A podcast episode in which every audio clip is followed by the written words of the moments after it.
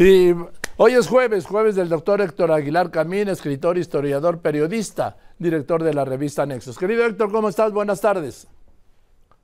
¿Cómo estás, eh, Joaquín? Pues eh, em, llevado a la estratosfera de la irrealidad con la noticia con la que me desperté esta mañana y supongo que tú también, de que pues el gobierno declaró oficialmente el fin de la emergencia en Acapulco y en Guerrero. Sí.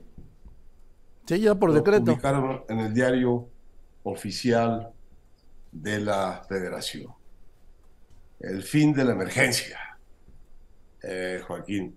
Pues la primera pregunta que se hace uno es, pues de la emergencia para quién, ¿verdad? Porque eh, desde luego no para los habitantes de Acapulco y de Coyuca y de todos los otros municipios sobre los que haya pasado eh, el huracán Otis.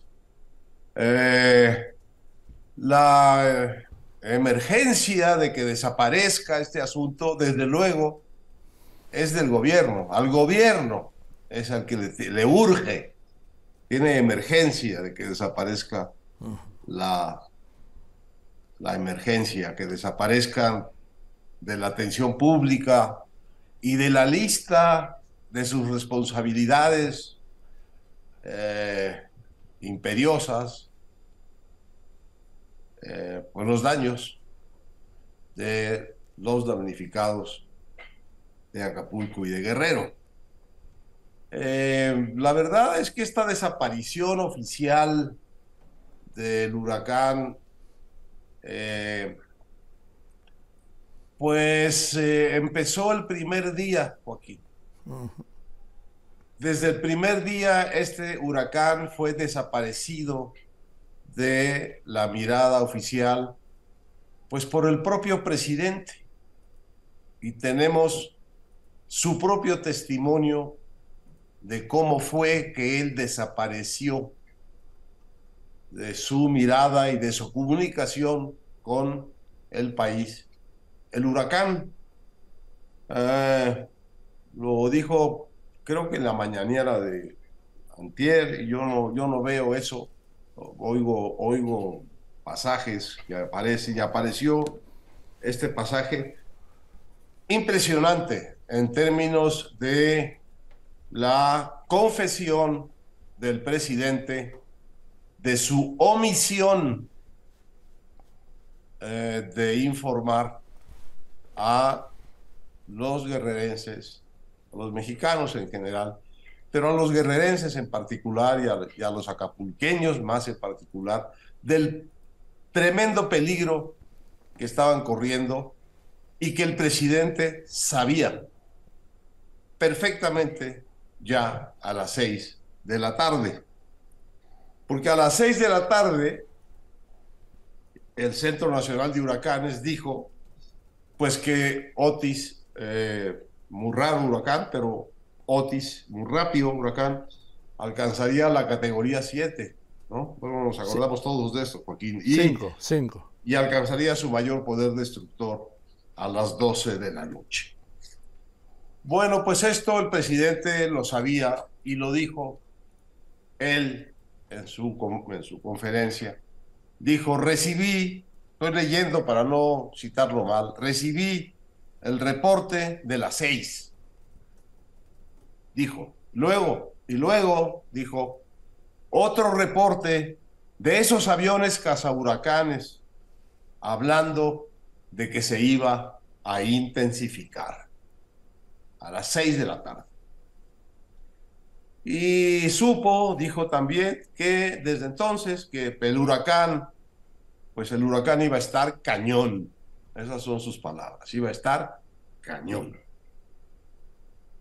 Pero decidió no decirlo, no decírselo, no decirle a la gente que iba a sufrir el asunto que el huracán iba a estar cañón. No, sabemos lo que calculó, pero sí sabemos lo que hizo a las 8 y 15 de esa noche. No sé si mis minutos son exactos, pero vamos a las 8 y minutos de esa noche. Y lo que hizo el presidente Joaquín fue poner un tuit. Eso es lo que hizo. Y el tuit decía, lo voy a citar, acepten trasladarse a refugios, mantenerse en lugares seguros, alejados de ríos, arroyos, barrancas y estén alertas sin confiarse. Ahí termina el tuit. ¿Qué es lo que no está en este tuit? ¿Qué es lo que el presidente borró del tuit? El huracán, Joaquín. Borró el huracán Otis. No mencionó el huracán. Lo desapareció desde el primer día de su comunicación con la gente que iba a padecerlo. Bueno, pues es lo que ha hecho o tratado de hacer con su conducta, con, su, eh, con sus decisiones como presidente, es no aparecerse en Acapulco, no por lo menos en el Acapulco destruido por el huracán, no vaya a ser que, que lo retraten en medio de los escombros pueda demeritar su imagen, pero no ha existido en su conducta el huracán tal como quedó plasmado en la destrucción de Acapulco y de Coyuca y de todo lo que arrasó el huracán. Lo desapareció también prácticamente de toda consideración seria respecto de la reconstrucción, del tamaño de los daños y de las decisiones que había que tomar para, en la emergencia, asistir a los damnificados de, Acapulco.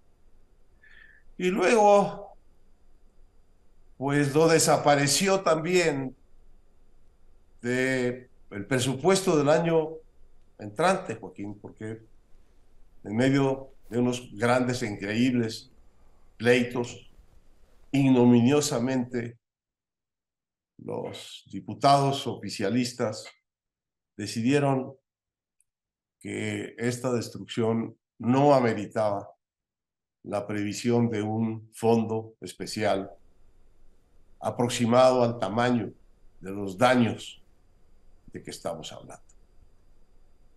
De manera que pues hay una consecuencia mental, lógica, política, institucional, en que también pues haya desaparecido una emergencia en el diario oficial de la federación, que haya declarado el fin de la emergencia de el daño del huracán en Acapulco y en Guerrero. Esta ha sido la sistemática conducta que ha venido del presidente y de todos sus aliados. Desaparecer, nada menos que el huracán Otis. Pues eh, acuérdate de Acapulco, ¿no? Cantaba Agustín Lara. ¿Eh? Pues lo que el presidente le está gritando a los mexicanos es olvídense de Acapulco. Y la verdad, no sabe uno cómo reaccionar frente a esta barbaridad.